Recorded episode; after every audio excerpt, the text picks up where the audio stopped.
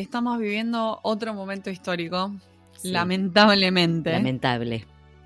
otro momento histórico lamentable, Sí, total. que es esta guerra ridícula que empezó Rusia contra Ucrania, ¿no? Ujú. Eh, y nada, me hizo pensar que por ahí estaría bueno compartir. Yo tengo una amiga ucraniana que vive, ella vive acá en Estados Unidos, pero tiene la familia allá en, U- en Ucrania y está compartiendo todo el tiempo en su Facebook como Ay, no, a qué organizaciones. Sí, o sea, Horrible. pobre, realmente. sí. Horrible. yo me estuve Sí. mensajeando con ella y me decía como que su familia y sus amigos se están como escondiendo de bombas. Como no, No, puedo no, creer que eso esté ocurriendo. No, es un Como no, no, no me entra en la cabeza que eso esté ocurriendo hoy en día. Sí, sí, sí. Eh, y nada, ella comparte como qué organizaciones eh, apoyar eh, para ayudar a Ucrania en este momento. Eh. Una de las organizaciones es The International Rescue Committee Ajá. y eh, otra organización que yo estuve donando que se llama ransomforukraine.org. Ok. Rasom, así se escribe. Ah, Rasom. Z, Ah, ok. Rasom Ah, for. Ukraine.org. Nada, Ajá. por ahí la podemos compartir después en nuestras re- redes. Sí, pásamelas Eh, y si las les compartimos. interesa, porque, porque por ahí uno no sabe, hay tantas organizaciones a las que uno podría apoyar, em, que por ahí nada, no, no sabes cómo a Sí, cuál, sí, sí, que pueden cuál estar va ahí. a tener mayor impacto, digamos. Totalmente. Y como ella es de Ucrania y demás, eh, nada, comparte estas organizaciones que cre- creo que pueden Yo justo tener vi- mayor impacto allí. Bueno, me encanta porque las podemos compartir por las redes, este quien, quien quiera, bueno, acercarse buscar, incluso compartirnos alguna otra información, quizás conocen total. gente en la zona o que, que está pasando por esto. Eh, yo lo que leí, por ejemplo, hay un- estoy en un grupo en Facebook que se llama Translators with Cats. Bueno, parece que hay una chica de Ucrania que siempre compartía su- sus fotos con su gato y entonces están todos preguntando por ella en ese grupo. Es re loco porque hay gente de Mm. todo el mundo y lo único que se comparten son cosas de gatos, ¿entendés? Sí, Pero se ve que ella era muy activa, entonces están todos preguntando si ella está bien y qué sé yo. Todavía no me fijé si contestó o no. Eh, y después, otra cosa interesante que vi, que más ligado con, con nuestra profesión, digamos, eh, Sí. Es, yo no me acuerdo en el sitio, tendría que mencionar en qué sitio lo vi. Mala mía, no me acuerdo. Te- Les pido mil disculpas. Pero decía que eh, la ciudad eh, Kiev, nosotros la conocemos como Kiev, en ucraniano es Kiev, con doble I. Y Kiev es la denominación en ruso. Mm. Entonces, esta página proponía, como un Mm. apoyo, es nombrar a la ciudad por su nombre original en ucraniano y no Ujú. en ruso. Lo cuento porque me pareció un detalle de color. Digamos que no vamos Sí. a hacer mucho por la guerra, ¿no? Sí, Diciendo sí. Kiev, pero yo qué sé, somos lingüistas. pequeñas, de- pequeñas cosas que pueden esas cosas tener bueno, ok, está bueno saberlo. Sí. Sí. no tengo mucho más para decir porque la verdad que no, es algo que no, no comprendo. Eh, estuve tratando de leer, de ver qué onda. No, no sé. ¿No viste, pará, ¿no viste el video del, eh, del, del periodista que, ¿Que habla seis lenguas? en? Ay, por favor, ¿pero ¿de dónde salió? Habla ¿De muy bien, Habla muy bien, ayer estábamos hablando de eso con una amiga. habla perfecto, porque yo muchas veces vi gente que es así multilingüe, pero bueno, como que nada, el acento le pifia un poco. Pero Muy este zarpado. hablaba perfecto como nativo. Sí, Yo sí, no- muy no zarpado. sé, No, sí, sí, sí. sé.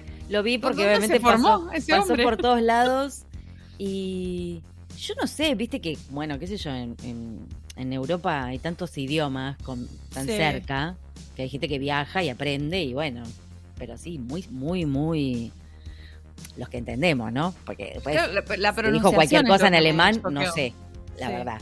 Pero más No, o menos no, en no, francés lo escuchás del- y decís, wow, en portugués lo escuchás, español, wow. eh, perfecto. wow. como Perfecto. Qué, como qué nativo. genial. Sí. Bueno, eso, este, no, no sé muy bien. Después sí, acá, acá en Argentina, por ejemplo, hay una meteoróloga muy conocida que estuvo en los noticieros muchísimos años, una señora grande, que es ucraniana. Entonces Ah, también, ¿no? De- ella sigue teniendo familia allá y vos decís, ¿qué? ¿Por qué? ¿Por qué a esta altura de, de la vida? Chicos, No. basta, venimos con dos años de virus. Como, really, Really. O sea, es como... Por favor. No, No, no. salimos de una que entramos en otra. No, really. Yo no puedo, o sea, acá es donde, sí, acá es donde también me broto un poquito, capaz que lo que digo es una idiotez, les pido mil disculpas si alguien se ofende, pero em, lo que me brota mucho es la noticia, ¿no? O sea, los medios. Yo no sé qué pasa en Estados Unidos con el tema de la información de todo esto. Mm.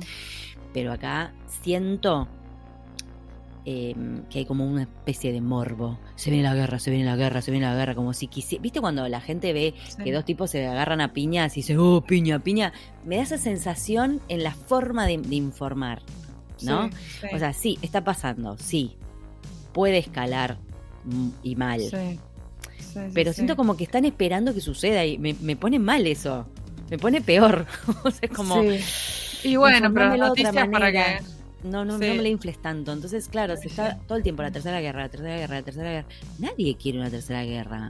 No, no, por favor, no atraigamos eso, visualicemos. Exactamente, a eso voy, digo, hay una cuestión, el universo, hay algo de estar diciendo todos, todos, todo el tiempo, tercera guerra, ay, la tercera viene, se viene, se viene, la tercera guerra, yo digo, córtenla. No, por favor, no. Mm, ojalá que esto sea, o sea, recién empieza, entendemos que hay un montón de cosas detrás que, que nos exceden completamente, ¿no? Pero mm, esto de... Ah, eso me pone muy nerviosa, me pone re nerviosa. No, totalmente. nerviosa todavía. por el momento veamos de qué forma así Por el momento ayudemos a la gente, totalmente. Podamos ayudar a, la, a los ciudadanos de, Ucrania, por favor. De cualquier forma que podamos, así sea mínima cada granito de arena puede ayudar, así que. Sí, a la gente que dejó su casa. Bueno, nada, muy triste. Eh, bueno, me, espero que tu amiga este, pueda, no sé, saber algo de su familia. Hola, se llama mi, amiga. ¿En serio? Ay, me encanta, hola. bueno, entonces nada, este eh, abrazo, abrazo para Hola y para toda la gente que está pasando por esto. Gracias. Gracias, gracias. Bueno, dejemos esta nota triste Sí, con esta, noticia triste. Pasemos a otra eh, cosa, a, nuestra invitada que nos... Eh, tenemos una invitada muy especial y que nos... No, no, hoy no se lo pueden perder, directamente esta entrevista para hacer un imperdible. Para mí es un hit total y te digo por qué. Porque corrige los exámenes de la ATA. Listo, ya está, subile el volumen, servite algo. Dale play. y escucha, aprende. Adelante.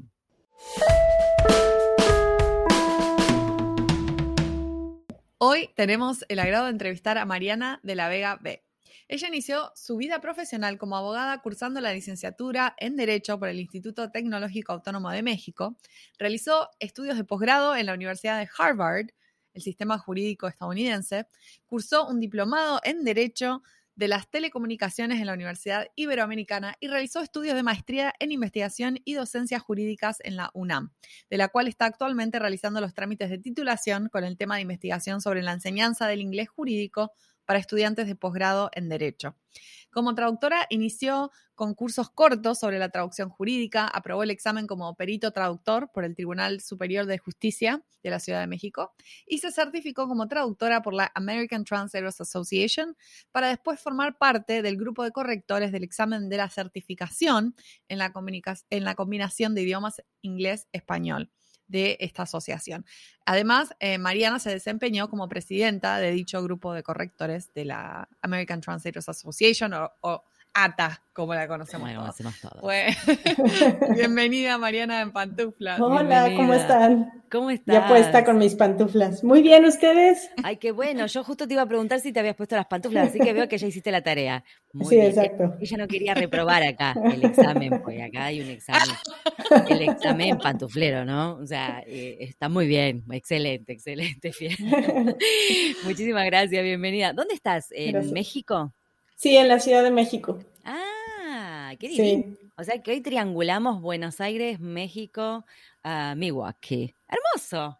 Hermoso. Sí, qué lindo. Es un triángulo, ¿no? Medio como, nos quedó medio como raro. Es medio una diagonal extraña, sí. extraña, me extraña. Un dibujo raro. Bueno, este, bueno, Mariana, bienvenida, muchísimas gracias por, por aceptar charlar un rato con nosotras. Eh, es un tema que nos encanta, no sabemos nada, así que está buenísimo.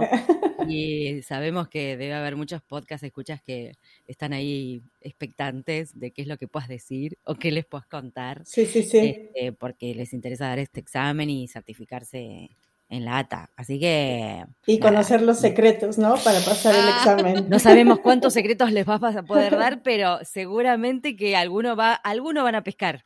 Exacto. Prometo dar todos los que pueda, que esté permitido. así me gusta. Excelente, excelente esta invitada que vino con Tutti.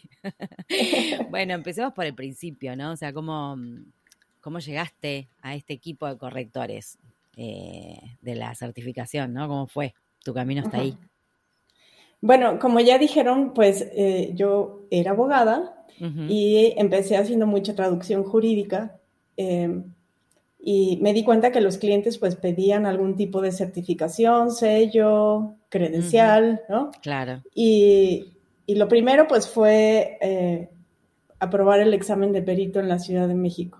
Claro.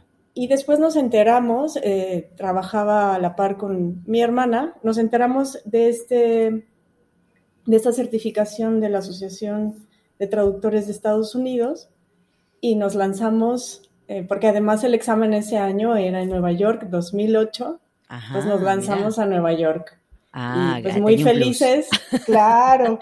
pero para, ¿tu hermana también es traductora? Mi hermana es traductora, Acabo pero de ella... darme cuenta de algo, Mariana, nos conocimos en ATA unos años atrás con tu hermana, o sea, como que recién ahora cae, cae a mí.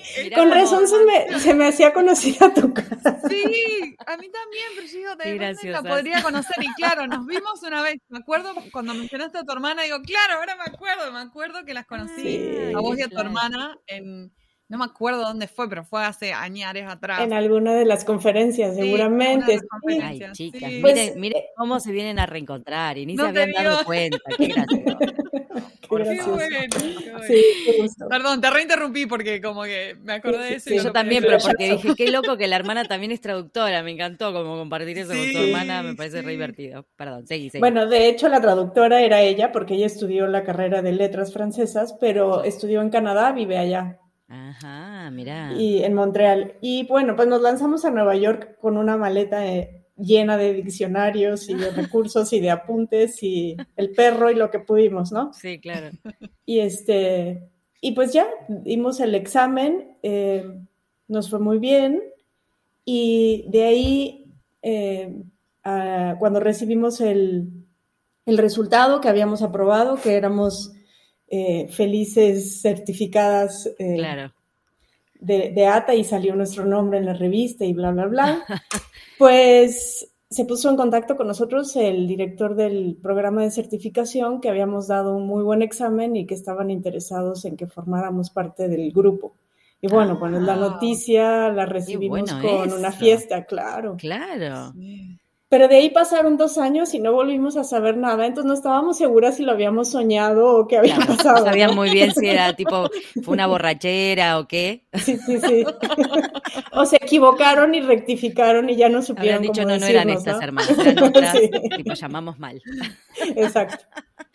Pero bueno, después nos enteramos que el eh, Terry, que era el director del programa, eh, había enfermado y bueno, pues eh, tuvo que dedicarse a otras cosas, ¿no? Ah. Y, se volvieron a poner en contacto con nosotros, esta vez la presidenta del grupo justamente de inglés-español.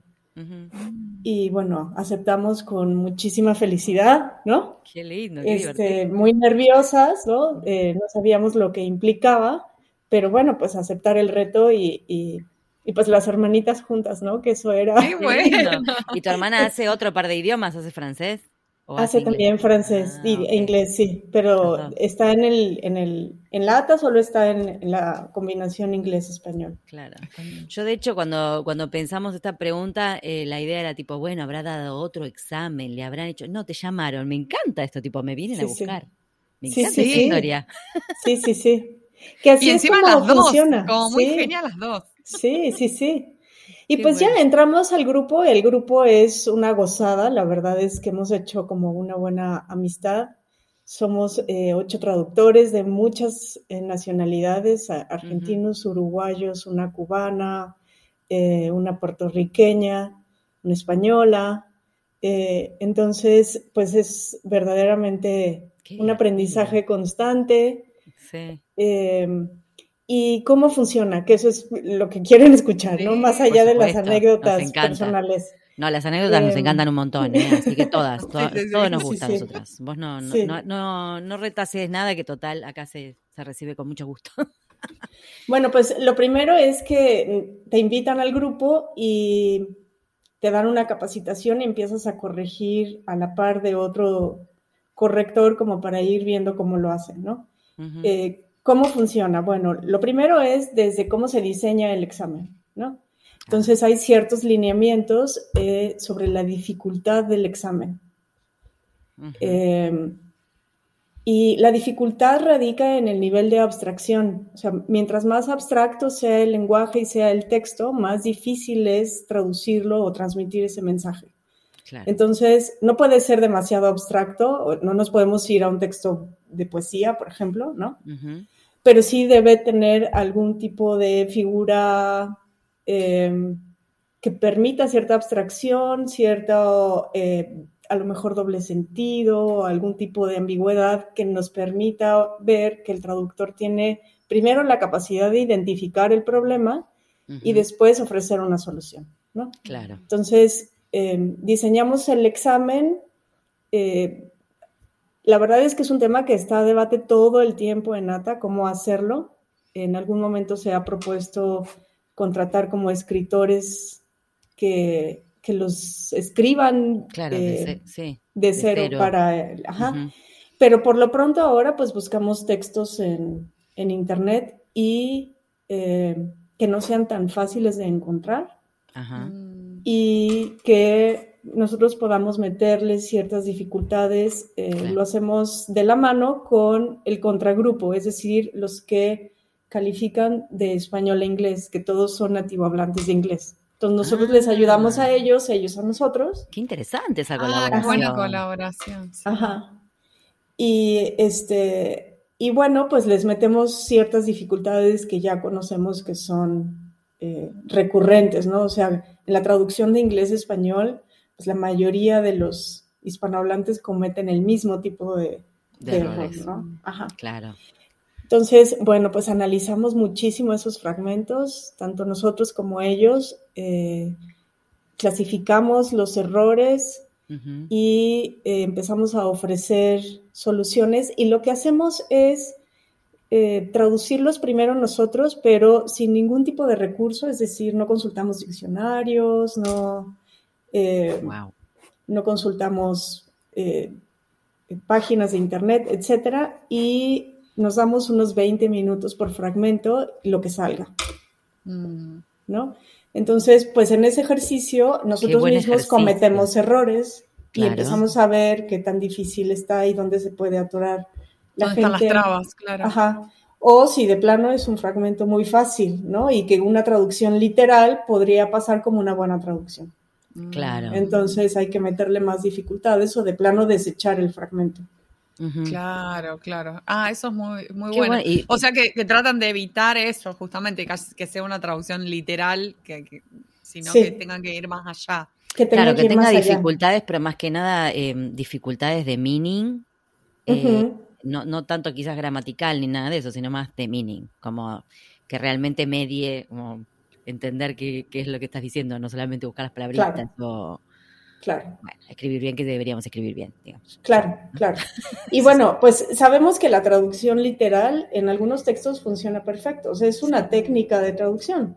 No es que a veces lo satanizamos y decimos, es que esto está literal, pero sí, pero es buen español, el mensaje pasó, claro. no hay ningún problema. Y ya está. Y tampoco a, veces eh, sería como hasta un error hacer algo que no sea eso, digamos, porque no. De acuerdo, de acuerdo. Sí, por ejemplo, una traducción muy técnica, una patente, una cosa así, se prefiere la literalidad, o sea, la literalidad, y, pero no el literalismo, que ya sería como el error, ¿no? El abuso, pues, ¿no?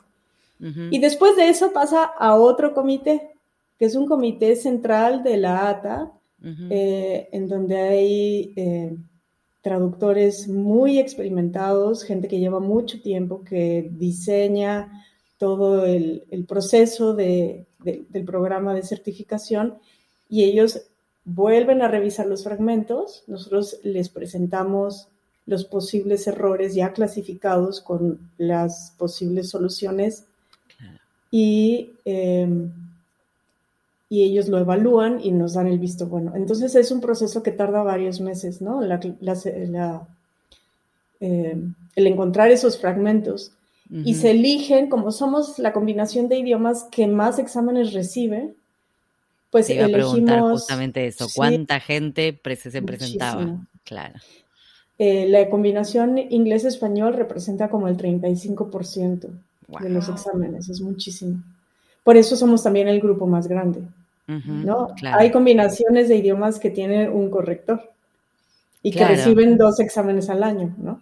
Sí, sí, sí, que le alcance y le sobra ese corrector. exacto, exacto. que es más por amor al arte. Claro. este, no, ¿qué, qué flash sí, te iba a preguntar cuánta gente más o menos. Está bien, me imagino que con la pandemia no sé cómo ha sido el tema de tomar el examen, porque entiendo que se tomaba presencial siempre, ¿no? Antes. Ahora no sabemos, la verdad ni idea. Eh, y no sé cuánta gente se presenta y si hay algún límite de gente que, pasa o simplemente el límite es que esté bien el examen y ya acabó. O sea, la ATA certifica a todos los, los que estén bien o hay una cuestión de, no, hasta acá. No, no, no. Todos los que estén bien. Hay muchísimos mitos y leyendas alrededor del examen. Por supuesto, y hay que decirlas porque la gente está, está, esperando esa respuesta. Sí, sí, sí, sí.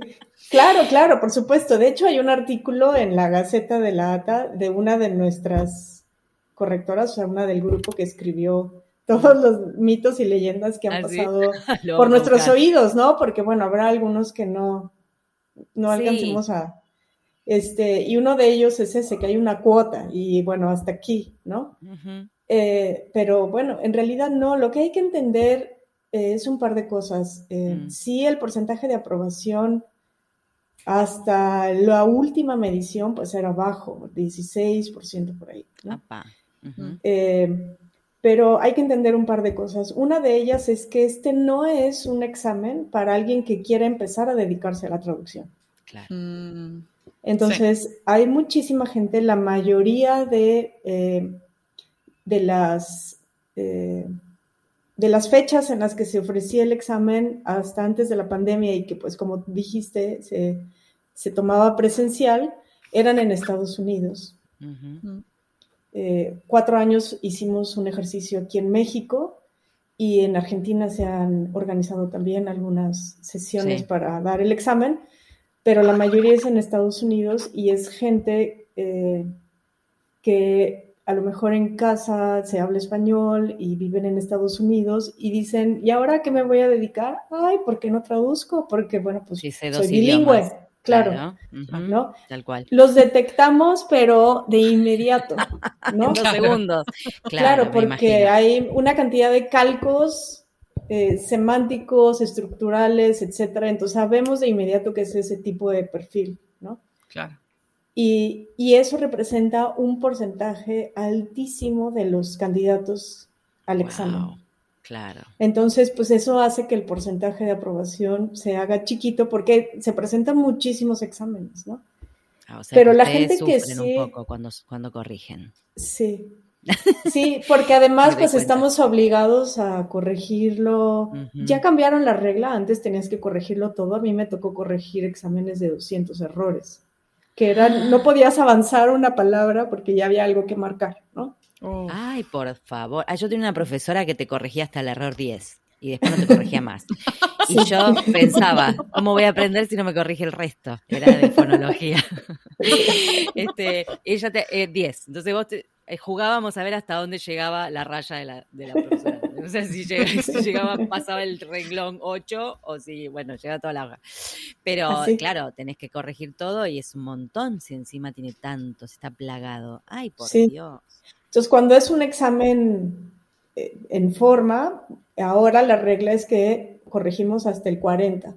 Ah, porque 40 puntos, no el, error número 40, sino 40 puntos. hay errores, ahorita si quieren explico cómo es el puntaje de los errores, pero pues hay errores que valen 16 puntos, ¿no? Entonces, bueno, puede ser que en el tercer renglón ya dejes de corregir. Ya está, llegó a 40. Ah. Game over. Claro, claro. Ajá. Claro. Y ya con 18 puntos ya no aprobó. Entonces, un error de 16 te da un margen de un errorcito más y ya no pasas. ¿Qué es un error de 16? un error de 16. Sí, un error de 16 es un error que hace que el fragmento, que esa traducción ya no se podría utilizar. O sea, si yo fuera el cliente y me entregas eso, sí, cambia completamente el sentido. Vamos a suponer que el fragmento, que esto sucedió, es un ejemplo real hace muchísimo tiempo, cuando todavía había clasificación de los fragmentos y podías elegir el científico técnico o el jurídico financiero. Eh, este era un fragmento sobre el, ciclo del carbono, ¿no? Eh, en, la naturaleza y etcétera. Y el candidato puso el ciclo del carbono. Y era un término que se repetía todo el fragmento. No, no, no. No, entendió nada, ¿no? No entendió nada. No entendió nada. ¿Tenés un, ¿Tienen un, un wall of shame? una especie. Porque deben juntar cada cosa que llega un momento que dicen, ¡No! Sí, sí hay unos, sí hay unos que la verdad vale la pena que comentamos en grupo y bueno, pues que sí eh, pasan a la posteridad, ¿no? Pero pues sí. y este, y también vemos cosas brillantes, ¿no? Lo que les decía hace rato de una buena parte de los que presentan el examen son personas que se nota que no han tenido una formación en estudios de traducción, mm. pero también nos hemos dado cuenta que cuando se presenta, por ejemplo, en sitios como fue en México, que lo, lo, organizábamos en, la UNAM, que es pues, en un ámbito universitario donde este, se hace publicidad dentro del mismo ámbito universitario y una licenciatura en traducción, etcétera diplomados en traducción, el porcentaje de aprobación sube muchísimo. Te iba a decir justamente que también me parece, ¿no? Digo, conociendo, siendo argentina, y me parece que en México debe pasar algo similar, nosotros en, acá y en México hay carreras de traducción. En Estados Unidos, mucha gente da el examen para certificarse y trabajar y, mostrar que lo sabe hacer. Y como vos bien decís, gente que por ahí considera que porque sabe, sabe, entre comillas, en el aire, las dos lenguas puede traducir. En cambio acá, además, con lo que cuesta el examen, porque digo, no es gratis, nadie se va a mandar por las dudas, este, creo yo, ¿no? A menos que le sobre mucho los dólares, que no sucede mucho acá. No, tampoco. No van a pagar el examen para hacerlo mal. O sea, creo que eso también influye en que en esos países este, veas una mayor cantidad de, de aprobado, ¿no?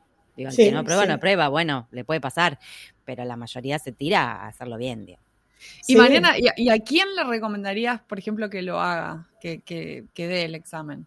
Pues mira, este examen es, eh, en primer lugar, y hay, eh, desde mi punto de vista hay que considerarlo así, es un reconocimiento de tus pares a la calidad de tu trabajo.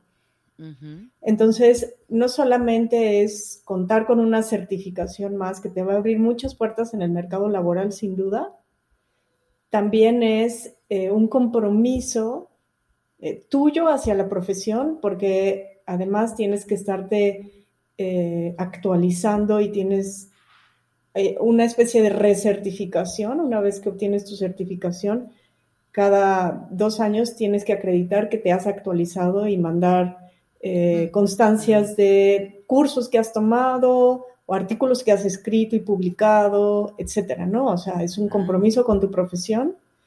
Y también te da la posibilidad, por supuesto, de subir tu tarifa, que eso es importante, ¿no? por supuesto, claro. Y, y, la otra es empezar, por lo menos en México así lo veo, a reivindicar la profesión de traductor, porque sigue existiendo dentro del mercado laboral la idea de, ¿hablas bien inglés? ¿Me puedes traducir esto, porfa? ¿No? Sí. Entonces es, a ver, no, no, no, tengo esta certificación y me costó un montón, ¿no? Tanto en esfuerzo como en, dinero y aquí la experta soy yo.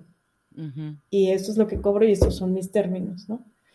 Eh, entonces, pues te da todas esas ventajas, pero sobre todo es esta parte del reconocimiento de tus pares, sí, de saber que tu trabajo tiene cierta calidad, ¿no? Sí, sí, sí. no es un examen fácil, no voy a mentir, no es un examen fácil, pero si eres un traductor que está formado y preparado, tampoco es eh, imposible pasarlo.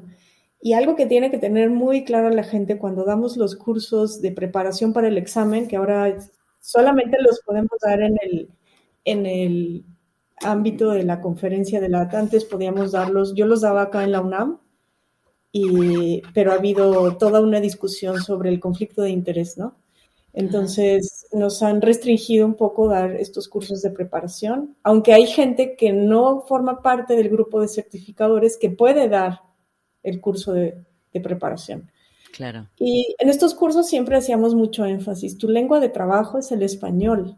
La gente se prepara mucho para saber mucho inglés, pero tú estás escribiendo en español. Nosotros somos reescritores de un texto, ¿no? Tan es así que tenemos derechos de autor sobre nuestro trabajo en ciertas áreas, ¿no? Claro. Entonces, tu lengua de trabajo es el español. Tú eres experto en español. Entonces, los que no aprueban generalmente es porque no dominan el español, no porque no dominen el inglés. Claro.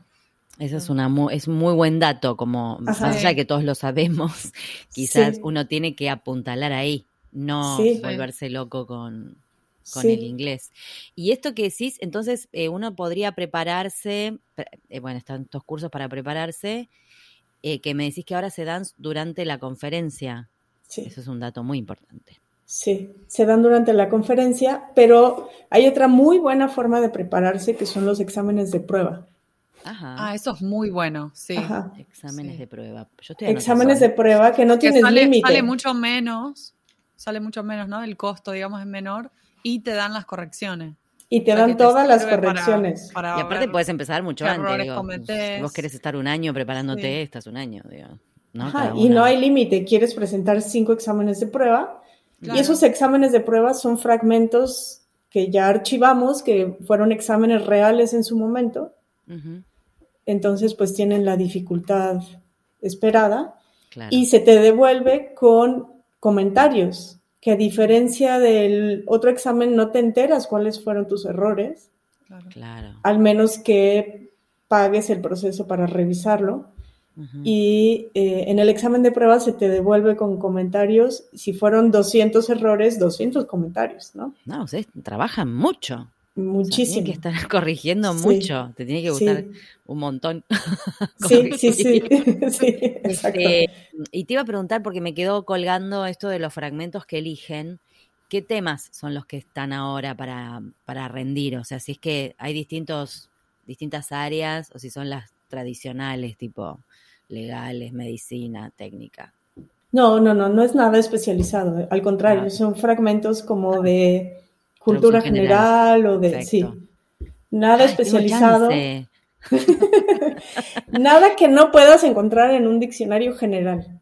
Claro. O sea, no necesitas tener el diccionario de Navarro o el diccionario eh, claro. Claro, con un diccionario común y corriente y tu cabecita. que eso se cambió, porque como habías comentado antes, sí, había tres textos, uno más general, otro más técnico, financiero y el otro más legal, ¿no? Pero ahora los tres textos, ¿no? Tengo entendido que son más de como de eh, general, no son especializados. Son general porque la gente, por ejemplo, elegía el texto médico científico y pedía que su certificado dijera que ah. estaba especializado en la traducción Entonces, la ATA dijo, yo no certifico especializaciones. Claro. Pues, o sea, imagínate, sí, claro, o sea, no... Eran textos médicos científicos, pero generales, para un público no experto. Exacto. No, aparte de certificar, o sea, decir que sos experto en medicina lleva mucho estudio, más allá de dar un examen, así que tiene toda la lógica. ¿Son anónimos los exámenes? Sí, son ah, anónimos. Y sí, nosotros solo vemos el número, ¿no? no, no sabemos ni, ni nacionalidad, ni nada, ni el nombre, nada, absolutamente nada. Y el proceso es que eh, yo recibo los exámenes y al mismo tiempo otro corrector recibe eh, los mismos exámenes, pero yo no sé quién es el otro corrector. Entonces... Eh, ah, eso está bueno. Ajá, al principio. Y luego corregimos el, el texto y ya sabemos quién es el otro corrector, nos compartimos el resultado. Y si ese resultado, hay dos escenarios. Uno es que haya una diferencia de más de cinco puntos entre su eh, calificación y la mía, o que el examen esté, le llamamos borderline, o sea, que Mm. esté entre pasar y no pasar a un punto. Ay, debe haber muchos casos de eso, ¿no? Ajá. Como esos Claro. grises. Sí, de Esos esos grises. A ver quién Ajá. empuja y quién no. Ah, qué momento. Entonces, si hay cualquiera de esos dos escenarios, entonces nos comunicamos y vemos error por error, Ah, ok, lo resuelven entre Ajá. los dos. lo resolvemos entre los dos y puede suceder, y sí sucede, que no estemos de acuerdo. Mm. Mm, y ahí hay que llamar a otro. Y No. entonces lo mandamos a un tercero. Ah, mira. Bueno, Ajá. bien, bien, Sí. o sea, nadie puede decir, no, este corrector me bochó porque Ajá, no le gustó mi nombre. No. o sea, sí. O- ver, claro. No, nada que ver. Nada, o sea, pasa por nada. varias personas. Vas a por varias personas y lo otro muy importante es que nosotros documentamos en unas tablas, documentamos eh, la justificación de cada error. Mm. Porque nosotros no podemos marcar un error si no tenemos la justificación. Claro. Entonces, nos justificamos de muchísimas maneras. eh, tratamos de que, bueno, siempre siguiendo obviamente a las autoridades de la lengua, es nuestra mayor eh, justificación, pero no solamente ahí, porque también sabemos que la lengua es un ser vivo, está cambiando todo el tiempo, ¿no? Entonces, hacemos consultas directas a Enclave, hacemos consultas directas a Fundeu, a las claro, academias de la lengua de cada país, ¿no? Y de pronto sucede que, por poner un ejemplo, la española dice esto no es aceptable y yo digo, pero en México sí. ¿No? Eso te iba a preguntar porque al no saber, o sea, vos no sabes quién dio el examen, no sabes el nombre, no sabes nacionalidad, no sabes nada. Entonces, puede ser, puede pasar que algo en un país esté Sí. bien y esté aceptado y en otro no. Sí, Digo, pasa. claro. Aunque intentamos que eh, en los La mayoría va fragmentos, neutro, me imagino, pero bueno. sí, que en los fragmentos no haya nada que obligue al candidato a utilizar algo cultural que sea demasiado local, Claro, ¿no? Claro. Está bien. Entonces, eh, bueno, si, si vemos que hay un término así, pues flexibilizamos y decimos vamos a aceptar arvejas, frijoles, este, ¿no? Claro. Claro. Eh, o si hay un término muy técnico, por ejemplo, eh, la traducción de un, un compuesto químico, entonces en las instrucciones decimos esto se va a traducir de esta manera, lo cual Mm. también lo hace muy interesante porque les damos la traducción en las instrucciones y aún así no lo leen y no lo ponen. Hay problemón. Sí, Claro. entonces es- eso es, ese es un error que, se, que te lleva a muchos puntos innecesarios, ¿no? Pero sí Total. decimos, leer las instrucciones es como básico, ¿no? Eh, sí, efectivamente. es. Entonces, sí, pero claro, pues sí, la Sí. gente luego con los nervios y eso, como, Sí, Sí, los sí. nervios juegan en contra. Puede suceder. sí. Em, Mariana, y sabemos que hay mucha gente que, bueno, que en un primer, más allá de prepararse o de haber hecho la carrera de traducción y ponerle todo, todo, todo el empeño, por ahí no pasa el examen. sí. ¿Qué, ¿Cuáles serían tus palabras de aliento? Mis palabras de aliento, pues mira, eh, yo llevo algunos años dando cursos para eh, actualización de los peritos traductores en México, aquí en la UNAM. Ajá. Y de pronto me pasa que llega gente que lleva 30 años en, el, en la profesión, que aprendió de manera autodidacta, con el, el mismo trabajo, porque pues muchos de nosotros llegamos así, o sea, yo fui primero abogada, ¿no? Entonces, Sí, claro, claro. Y lo que más trabajo cuesta de pronto es esta flexibilidad de decir, llevo 30 años haciéndolo mal. Mm, Entonces, eh, Claro. eh, de pronto tener como esa conciencia autocrítica y, y decir, eh, aunque hay, o sea, 20 traductores van a producir 20 versiones distintas, correctas de un mismo texto. Eso lo entendemos perfectamente. No hay una traducción correcta, ¿no? pero sí estar conscientes del tipo de problemas que presenta un texto y de las eh, eh, errores comunes que cometemos de inglés a español. O sea, ser como muy, insisto, como hacer un ejercicio de autorreflexión y decir, aunque llevo 10 años, llevo 15 años, los años que lleve, pues sí le voy a echar a un ojo. O sea, a, las actualizaciones de las reglas, a gramáticas avanzadas, ¿no? Porque mm, no, obviamente no eh, corregimos nada que tenga que ver con estilo, pero sí hay cosas gramaticales como muy claras, ¿no? Eh, y hay cosas que en el oral, en la oralidad, ya se aceptan, como puede ser la voz pasiva, ¿no? La voz pasiva ya pues está en todos lados, ¿no? Pero, pero hay que saber cómo se utiliza la voz pasiva, ¿no? En el 2006 salieron ahí algunas actualizaciones de la Real Academia y dimos un plazo de casi 10 años en, el que todavía no eh, castigábamos esas nuevas reglas, ¿no? O sea, seguían poniendo un acento por aquí que no iba, etcétera. El famoso. Y, bueno, pero, pero 10 años, bueno, ya tuviste tiempo de revisar. Sí, Déjenlo ir, suelten, aprendan a soltar. ya está. Sí, no, y, y, te digo algo, yo la verdad es que sí fui de las que, pero ¿por qué le vamos a quitar el acento? Es muy claro, pero... Claro, claro, porque, o sea, lo arbitrario del asunto, pero bueno, después ya está, listo, ¿cuánto más vas a pelear? o en qué contexto, ¿no? O sea, a lo mejor si estoy en mi trabajo y estoy traduciendo un libro, eh, y, la, editorial me dice, como tú decidas, pues perfecto, yo pongo ah, el acento, ¿no? Pero si voy a dar un examen, eh, pues ahí sí, no queda de otra, no queda de otra. Eh, se me, perdón, que me olvidé de preguntarte, con, cuando uno da el examen, esto que decís, ah, Dos preguntas me quedaron en el tintero. Perdón, Mari, no sé si vas a decir algo. No, por favor, por favor. Em, em, ahora entonces, ¿el examen se puede dar en forma virtual o no? Sí. Sí, ok. Sí. Bien. O sea, y, eso uno se mete en la data y se, investiga ahí qué fechas hay y todo eso, ¿verdad? Sí. Y empieza a haber más aprobación del examen, un porcentaje mayor, desde que se está ofreciendo en línea. Ah, mira. Porque claro, había gente que sí está preparada, pero que no vive en Estados Unidos, que no podía viajar. Claro, entonces ahora. además de lo que cuesta, pues paga el viaje, ¿no? Sí, sí, claro, claro. Y después el otro es qué materiales de consulta puedes usar en un examen. Hay una lista, hay una lista que está publicada en la página de la ATA de los recursos que están autorizados. Eh, la regla general es que no puedes consultar foros ni nada que sea interactivo. Claro, claro.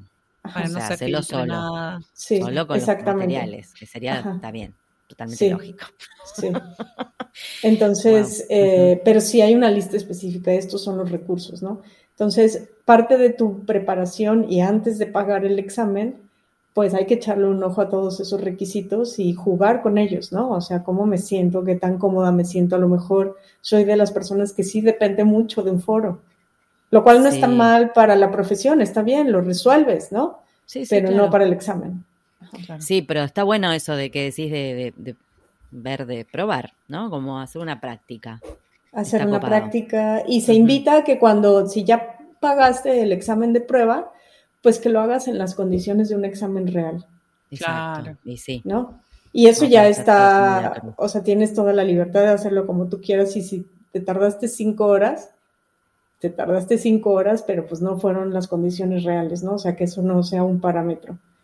Pero, pero el examen de prueba ha sido una bendición, o sea, la verdad es que se ha incrementado muchísimo el número de exámenes de prueba desde que empezamos a hacerlo más, a promocionarlo un poco más para que la gente no gastara tanto, no necesita ser miembro de ATA para comprarlo, ¿no? Claro. Entonces te da como esa oportunidad. Y es verdad que la certificación de ATA pues, es de las más reconocidas en el mundo.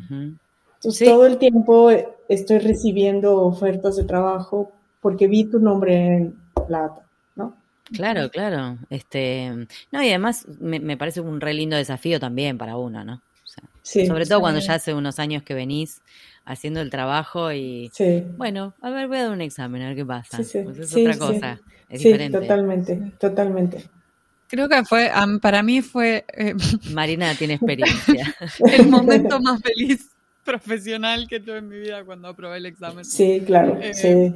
Como que fue muy, muy gratificante haberlo hecho. Em, así que lo recomiendo por eso, pero es, es difícil. Chicos, es difícil. Sí, sí, sí. Sí, es un examen difícil, eh, sobre todo por, no sé, yo pienso como la expectativa, el todo el entorno. Los, nervios, no sé, a mí me juega re en contra los nervios porque dar un examen desde la facultad que no daba un examen y los nervios y el tiempo que corre y sí, eh, sí, porque en definitiva uno viene acostumbrado, o sea, con los años de laburo, está siempre corriendo, siempre para ayer. no es que, no es una cuestión del tiempo nada más. Es, un examen y es como uno. Claro, lo querés revisar un montón de veces. No, lo querés hacer bien, lo querés, querés que, o sea, no querés que te digan, no, no pasaste cuando hace 10 años que sos traductora y decir, ¿cómo puede ser que no pasa? O sea, cosas, ¿no? Te juegan. Totalmente, totalmente. Y bueno, hay un, todo un proceso para revisar el examen si es que estás convencido o convencida de que diste un buen examen y que no lo pasaste. Y em, lo primero es, bueno, pedir una revisión. En ese caso, em, se le asigna el examen a uno que no intervino en, el primer, la primera ronda y eh, se le dice el primer traductor asignó 25 puntos, el segundo 28 y corrige tú y ve eh, cuál es el puntaje que te da.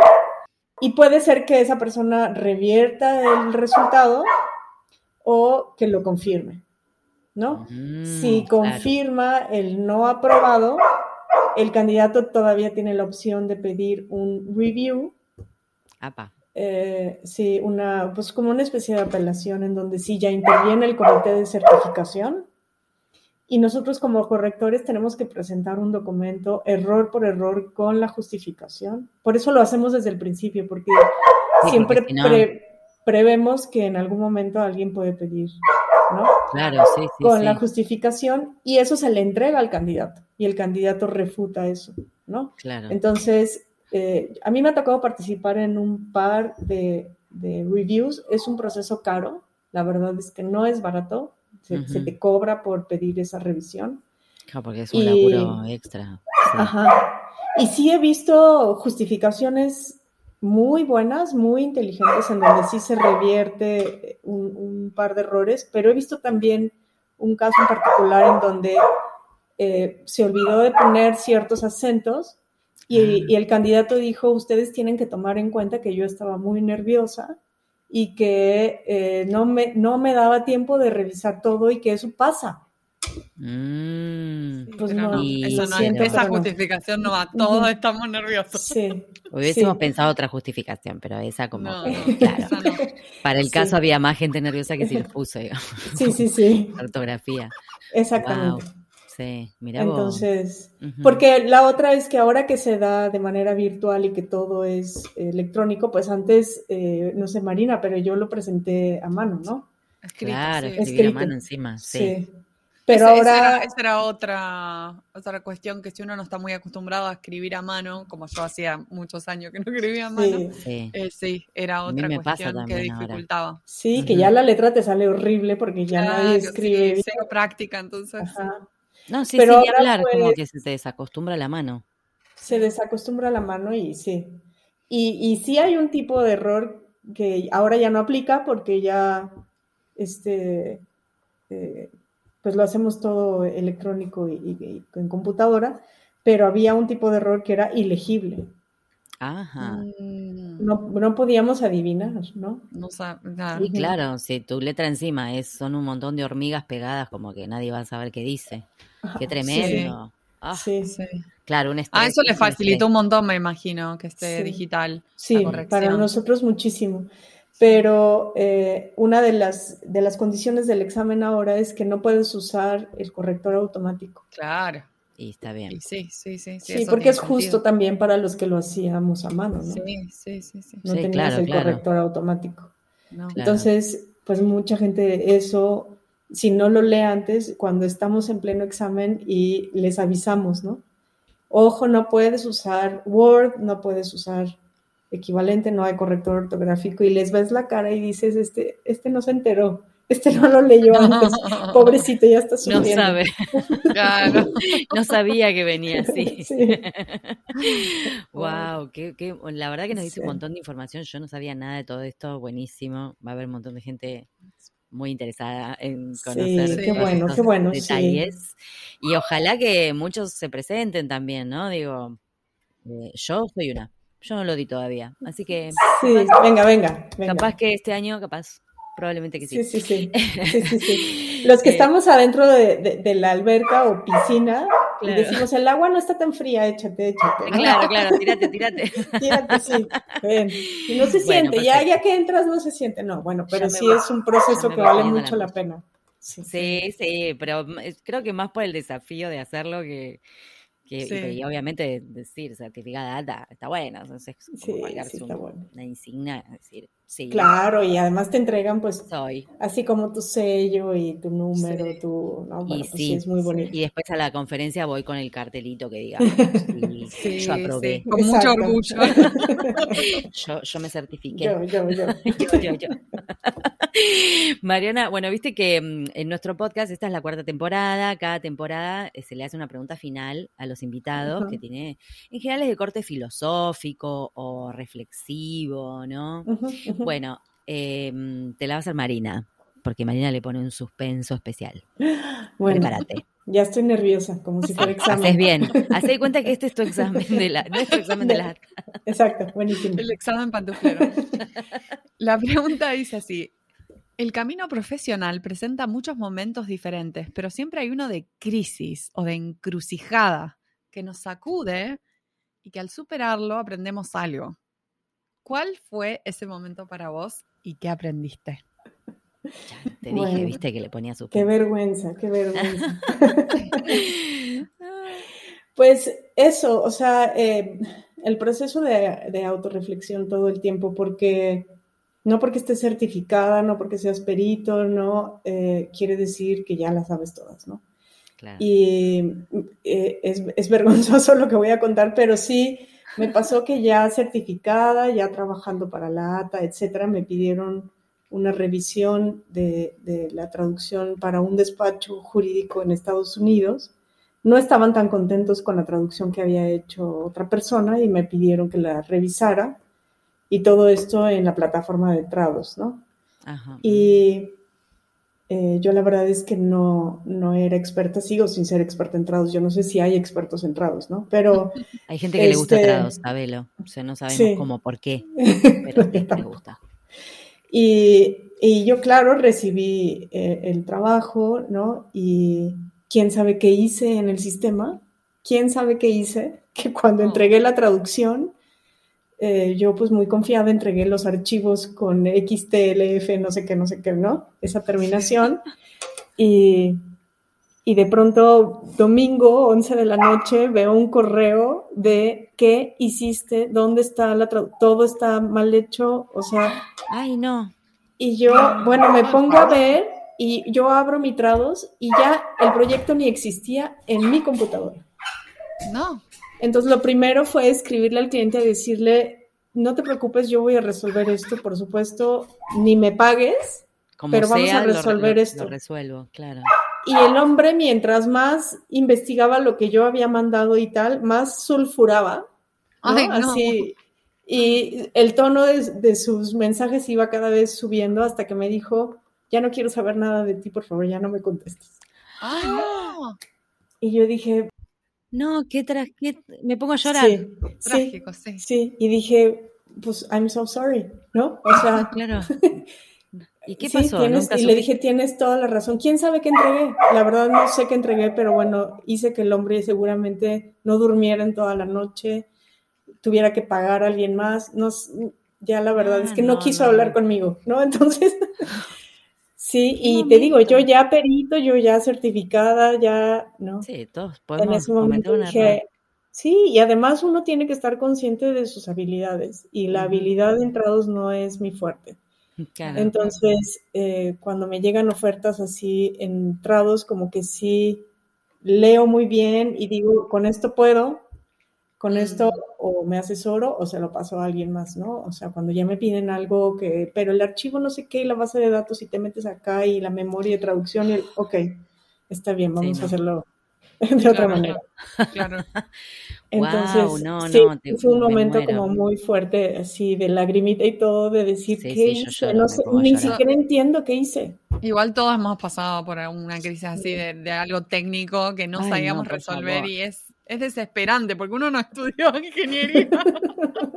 Sí, la computadora, o sea, la, es la tecnología, es parte de nuestro día, de nuestra vida, porque es así. Pero sí, te, entiendo perfectamente porque no. ¿Qué haces? ¿Lo haces de nuevo? Eh, lo metes, o sea, ¿qué haces? Y aparte encima desaparece, tipo como... Desapareció, en mi computadora desapareció. El programa.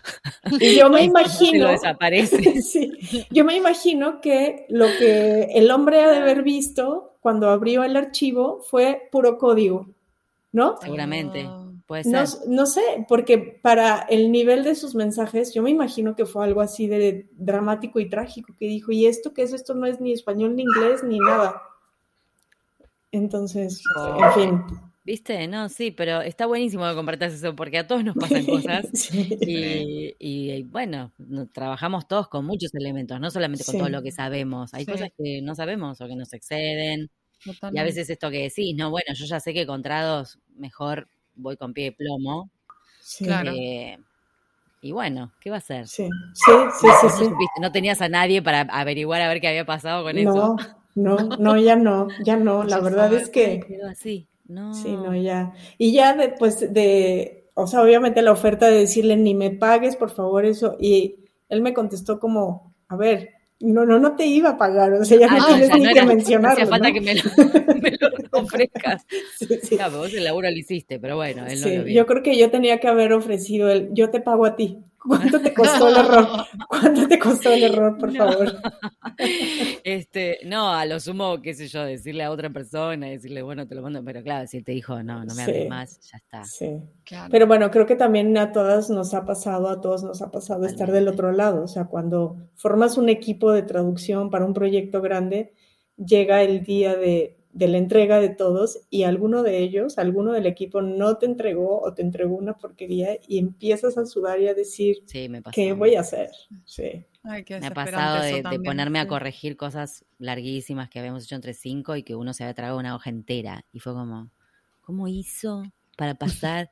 o sea, ¿cómo hizo para tragarse una página completa y no darse cuenta? Como... Y a ese y son las 3 de la mañana y vos estás haciendo eso que, que faltó todos hicimos esas cosas, esas locuras. O el que te lo pasó por el traductor automático me pasó alguna vez en un ah, proyecto muy grande, un contrato de arrendamiento de aeronave con ah. muchísimos anexos técnicos y entonces había todas unas cláusulas sobre la entrega de la aeronave y cuáles eran las condiciones para entregar la aeronave y pues eh, aircraft delivery, ¿no? Y toda la traducción de ese traductor, porque pues lo dividimos en partes, era eh, el parto de la aeronave, ¿no? Entonces, no, lo más fácil era haber dicho, pongo el parto. aeronave, ¿cómo será? y entonces era revisar todo, porque si puso parto, quiere decir que lo pasó como por un traductor automático. No, si no te diste cuenta de eso, es como que no, no viste nada. O sea, claro, tienes que hacerlo todo nuevo. Todo. Tremendo. Sí, y pues sí, esas son las que pasado un mes te ríes muchísimo del parto de la aeronave, pero en el momento no da nada de risa, ¿no? Esto le había pasado a este otro hombre conmigo. Claro, si vos encima sos la responsable de la, última etapa del proyecto, es decir, le estoy entregando esto al cliente y ni yo sé si está bien al final. Porque a veces le pones todo el esfuerzo y sos un ser humano, digo. ¿Hasta dónde pudiste revisar bien, bien, bien todo? ¿Hasta dónde no se te escapó algo? te persigue el fantasma después. Sí, no, es que si no podés confiar en, la gente del equipo, sí, eso es, es tremendo, porque uno depende muchísimo. Sí. de que cumplan y de que hagan bien el trabajo, sí. Y ese es otro, ya acabando el tema del examen de certificación. Eso decimos mucho en los cursos de preparación, una buena estrategia de revisión. Claro.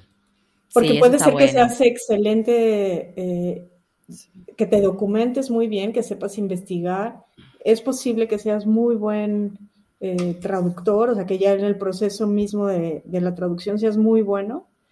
Y como tú dices, todos somos humanos, se nos van errores, pero si no tienes una buena estrategia de revisión y te come el tiempo, porque siempre se te olvida calcular cuánto, ¿eh? ¿no? La revisión es básica, ¿no? Y, y, tener como una estrategia de revisión, o sea, no es nada más, le doy una leída, no, no, no, hay libros sobre el tema, ¿no? O sea, cómo diseñar una estrategia de revisión. El cerebro funciona de una manera, el cerebro va a llenar las lagunas de aquello que escribiste mal. Claro. Entonces, tienes que leer de atrás para adelante o algo. Estás haciendo todo, o sea, estás, estuviste leyendo, leyendo, traduciendo, leyendo, traduciendo. O sea, llega un momento que vos estás infectado con lo que vos quisiste poner. Sí. Y es verdad que a veces está ahí el error y no lo ves. Sí. ¿Qué pasa? Total, total.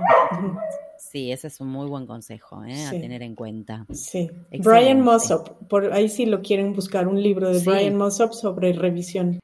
Ah, mira qué buen dato. Me interesa, Brian Mossop. ¿Y te acuerdas cómo se llama el libro? No. Bueno, buscamos revisión. Bueno, sí, no lo tengo aquí. no, si no, memoria, después mandas el link si lo tenés a mano y, sí, se lo compartimos, que seguramente es un recurso muy válido. muy valioso, quiero decir. Bueno, Mariana, maravilloso. Nos tiraste un montón de información, nos encantó. Bueno, no sé. Muchas gracias, Muchas Mariana. Gracias a ustedes. un placer. Así que te agradecemos un montón por haber estado acá. Con mucho gusto ya me puedo quitar las pantuflas, ya me puedo ir a bañar. Te puedes sacar las pantuflas, sí, sí, sí, claro que. Exacto. Te liberamos. Un grande. Muchas gracias igual.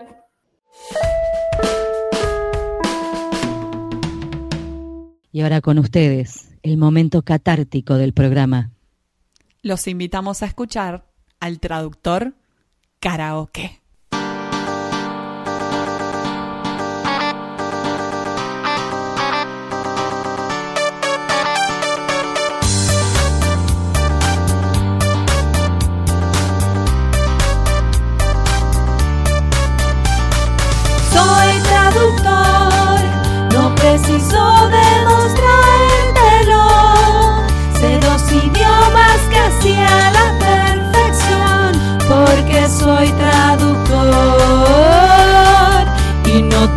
Usted se equivoca y no sé qué pretende. Ya le expliqué, pero se ve que no entiende. Y esa equivocación es un error grande. Yo no soy un diccionario ambulante. ¿Qué me importa que usted quiera saber cómo se dice este vocablo o aquel? Aprenda o google que es más interesante. Yo no soy un diccionario ambulante. Se cree que soy una máquina que tira datos como robótica. Sé que sobran kilos en este cuerpo, pero no me veo como un libraco.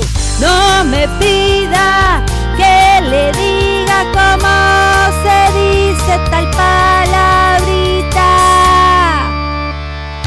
Soy traductor, no preciso demostrárselo.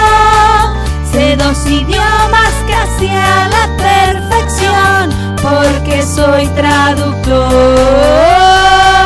y no tu diccionario. Este fue un nuevo episodio de En Pantuflas, patrocinado por nuestro amigo fiel, MemoQ. Si sos tan fan de MemoQ como nosotras, aprovecha el 45% de descuento exclusivo para podcast escuchas. Anota este código, CAM-pantuflas45. Podés encontrar todos los episodios del podcast en nuestra página en guiondelmediopantuflas.com y suscribirte para escucharlos apenas salen en iTunes, Spotify y Google Podcast. Prohibí su reproducción en la Argentina, en Los Ángeles, Buenos Aires, pantuflas al virus.